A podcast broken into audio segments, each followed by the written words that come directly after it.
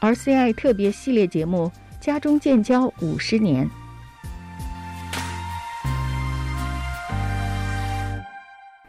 各位好，欢迎来到加广中文台《家中建交五十周年特别系列采访节目》。今天我们要采访的是一位作家，一位记者。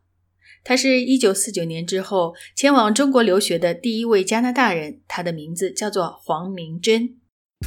Well, actually, I was the first.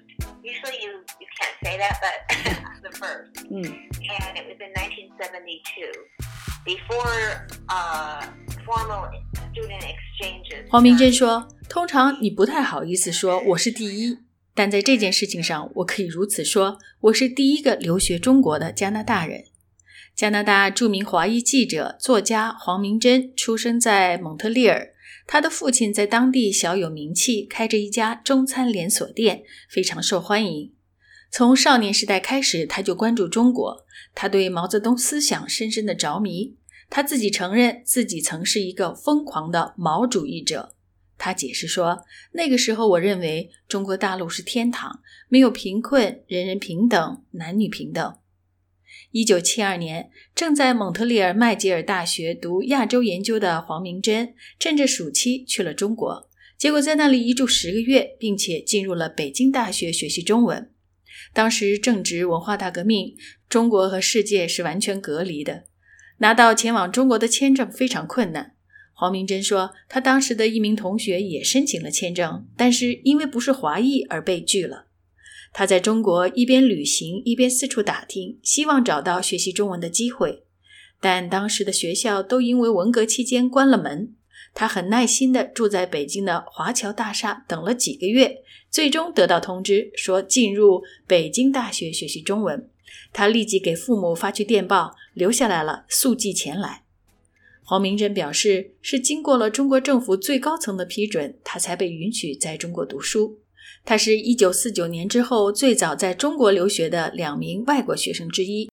There was another Westerner there, uh, an American Chinese, um, and uh, her name was Erica Renjun Ray. 另一位和他同期进入北京大学的就是任俊瑞，第一位在中国学习的美国留学生，现在是美国的应用数学专家。回忆自己的青春岁月，黄明珍意识到自己人生中的很多重大时刻都是和家中关系联系在一起的。比如，能够成为加拿大在中国留学的第一人，就是因为七零年代初中国急于和西方建立联系，而且加拿大有它的特殊性。So that one of, there were several reasons why Canada was positioned to be one of the first Western countries to establish formal diplomatic relations. Uh, one was we had a tr- uh, trade with China of um, wheat. Uh, 黄明珍认为，首先我们和中国一直有贸易，就是小麦。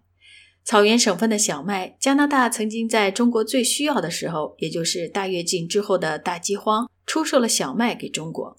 second reason there was a, a friendship already established because uh, this Canadian doctor Norman Bethune, uh, Bai Chu An, 黄明珍提到的第二点是，在中国家喻户晓的国际友人诺尔曼·白求恩就是加拿大人，毛泽东甚至还专门著文纪念白求恩。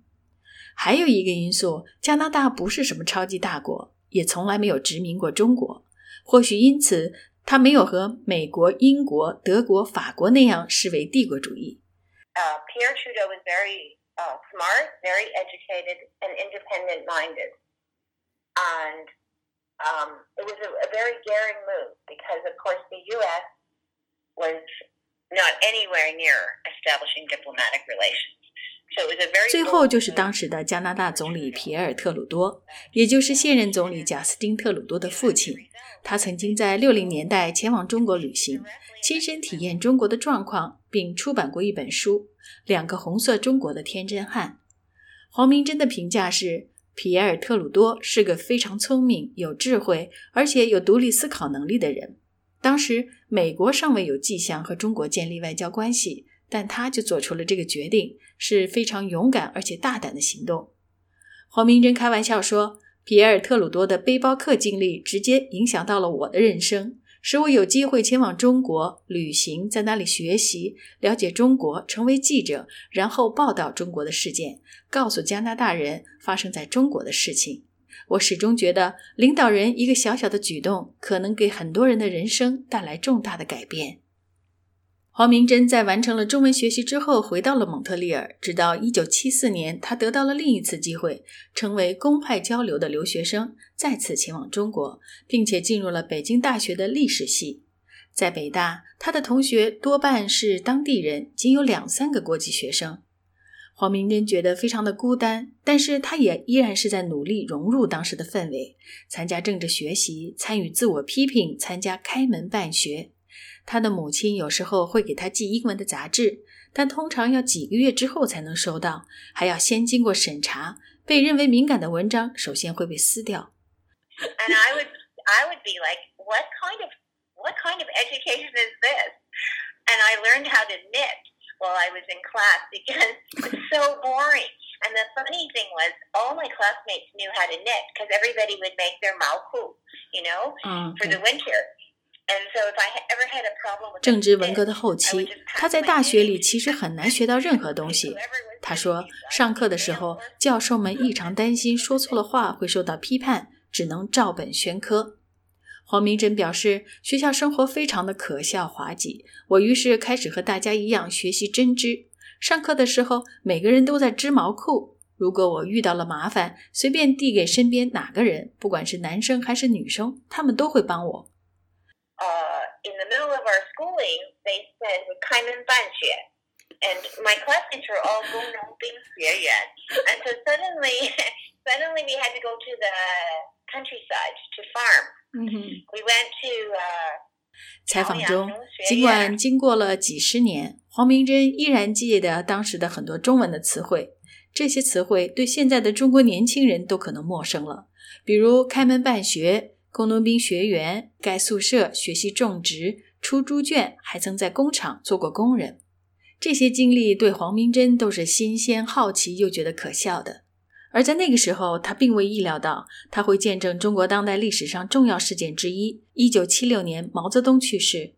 That was my experience, and I loved China. I loved being there. And then suddenly in 1976. in the middle of my education at, at Beijing Daxie, uh, Chairman Mao died. Uh, September 9th, I guess, was the day he died. 黄明珍到现在还记得那个日子。他说：“我还记得是九月九号，我的朋友们都倒在床上，一副伤心欲绝的样子。” And then suddenly, all the people I knew started telling me what they really thought about the Cultural Revolution That they didn't like it, that they weren't free to speak, that the whole policy was ridiculous. 但是没有多久，突然有一天，他们开始告诉我实话，说他们如何不喜欢文化大革命，政策是如何的可笑，他们希望改变。黄明珍突然意识到，他那个时候虽然已经在中国生活了三四年的时间，但是却一直生活在谎言之中，所有人都在对他撒谎，而他也逐渐开始意识到。中国是平等社会主义天堂，只是个假象。但也正是因为历史这个大转变，黄明珍决定留下来。我希望在中国生活更长一段时间，来了解这个地方。当时毕业后的黄明珍原本是需要离开中国的，不过那时候她结婚了，她的丈夫是一位美国人，因为逃避越战兵役而来到加拿大，之后又前往中国。在那段日子里，黄明珍曾经为北京电台的国际部做过编辑。也为刚刚在北京建立的记者站《纽约时报》工作过。黄明珍之后回到了北美，并在哥伦比亚大学拿到了新闻学的硕士。他为美国和加拿大的报社撰写经济类型的文章。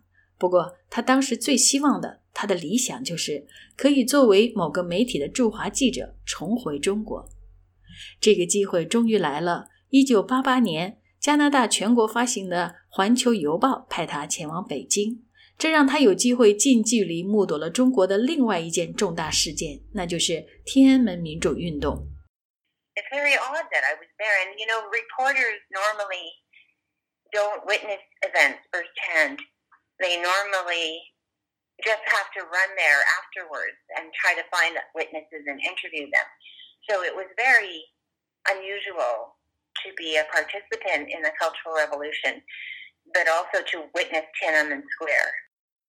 他说，很多西方的记者是在事件发生后才赶往北京寻找有第一手资料的人，而我却正在那里，我就是现场目击人，是见证人。黄明珍后来把这段历史写进了他的纪实作品《神州院》，并且深受评论界的赞赏。他试图梳理当时发生抗议和民众不满的重点是什么？为什么物质生活丰富了，人们的不满反而加重了？I think the most significant was the violence when the army opened fire on the on the. 天安门民主运动最终以中国政府出动坦克镇压结束。这让黄明珍深受震动。他说：“那是中国的重要转折点。在毛时代，对民众的控制也是很强，非常血腥，打击异己，有人被囚禁、被杀，有人自杀。但是，大规模的屠杀普通抗议民众，使用军事手段，在首都街头，这是以前没有发生过的。” It really defined the regime, and I think they had no more um. they had no more credibility. And, you know, it's called Tian Ming, right? The yeah. mandate of heaven. They had lost, that was the moment, I think, they lost the mandate of heaven. 我认为天安门事件定义了中国共产党，使他们失去了信誉，也失去了天命，也就是说，失去了政权的合法性。 And I think the turning point was Tiananmen. If you want to go back to that, they had a there was a choice. China, uh, China had a choice during the protest would they liberalize or would they crack down? And um, Zhao Ziyan wanted to, the premier at the time, wanted to liberalize. He felt that it was important to listen. 黄明真的总结是：天安门事件是历史转折事件， 目前的状况依然是受到天安门事件的影响。那时，共产党面临选择：是让人讲话，给民众更多自由，还是镇压抗议？当时赵子阳的这一派主张给民众自由，而当时的超级领导人邓小平主张镇压。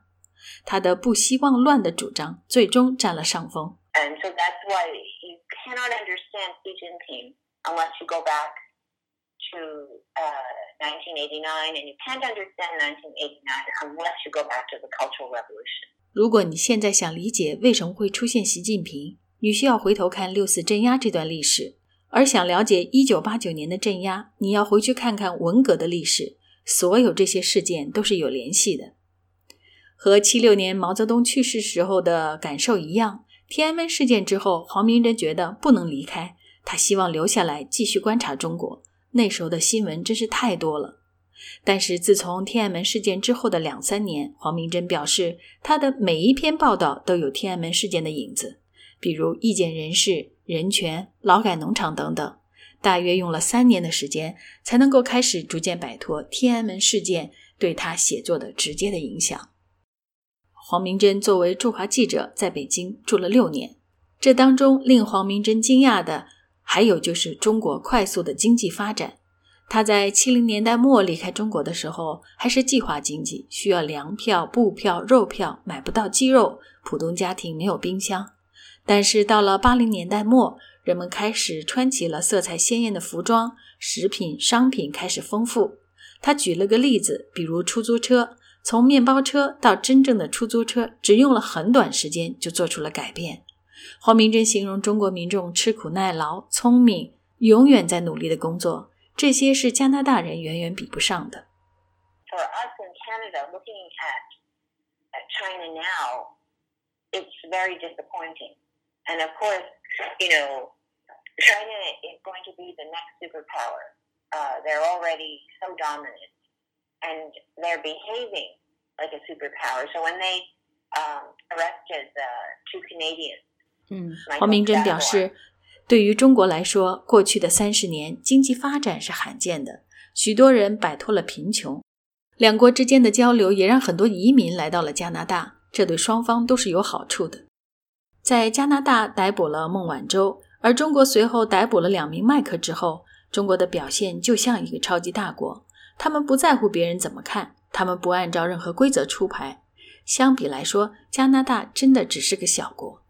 但是就这样抓捕了两名加拿大人，这是霸凌，是令人愤怒的。So I think the moral impact of the uh, that the West used to have over China by criticizing China. 嗯，I think all of that's wrong.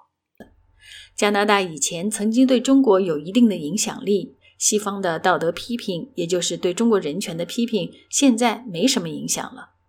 And so think this is their turning point. That was the debut uh, to the world stage. And since those 12 years, since 2008, 黄明珍表示，在2008年的时候，北京奥运会的时候，中国还是很在意国际社会对中国的看法的。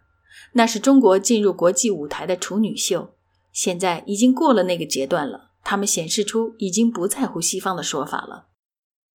I used to think that if Canada engaged with China, Mm. China would become more uh, liberal and freer. Hmm. And I thought if Chinese middle class strengthened, China would get democracy. And I didn't anticipate that in the middle of all this economic uh, development, that the the Communist Party in China would actually uh, become more dictatorial. 黄明珍还表示我曾经相信加拿大和中国更多的合作会让中国更自由。我也曾经以为，如果中产阶级扩大，会给中国带来民主。但是我没有预料到，经济发展过程中，中国共产党的领导人实际上更加走向集权，更加强了对民众的控制。黄明珍在采访中表示，七零年代他是真心的热爱中国，我爱中国，我喜欢待在那里。I think that right now it's not safe for Canadians to go to China unless you're going as part of some powerful organization. 嗯 Uh, if, if you're sent by the government of Canada, that's good. A major company or a university, that's good. But if you're going on your own because of this, um, 但是在我们采访的结尾处，我问他：“你还有什么需要补充的吗？”他却说：“我建议大家现在不要前往中国，除非你是跟着一个庞大的政府代表团，因为中国现在变得有点可怕。”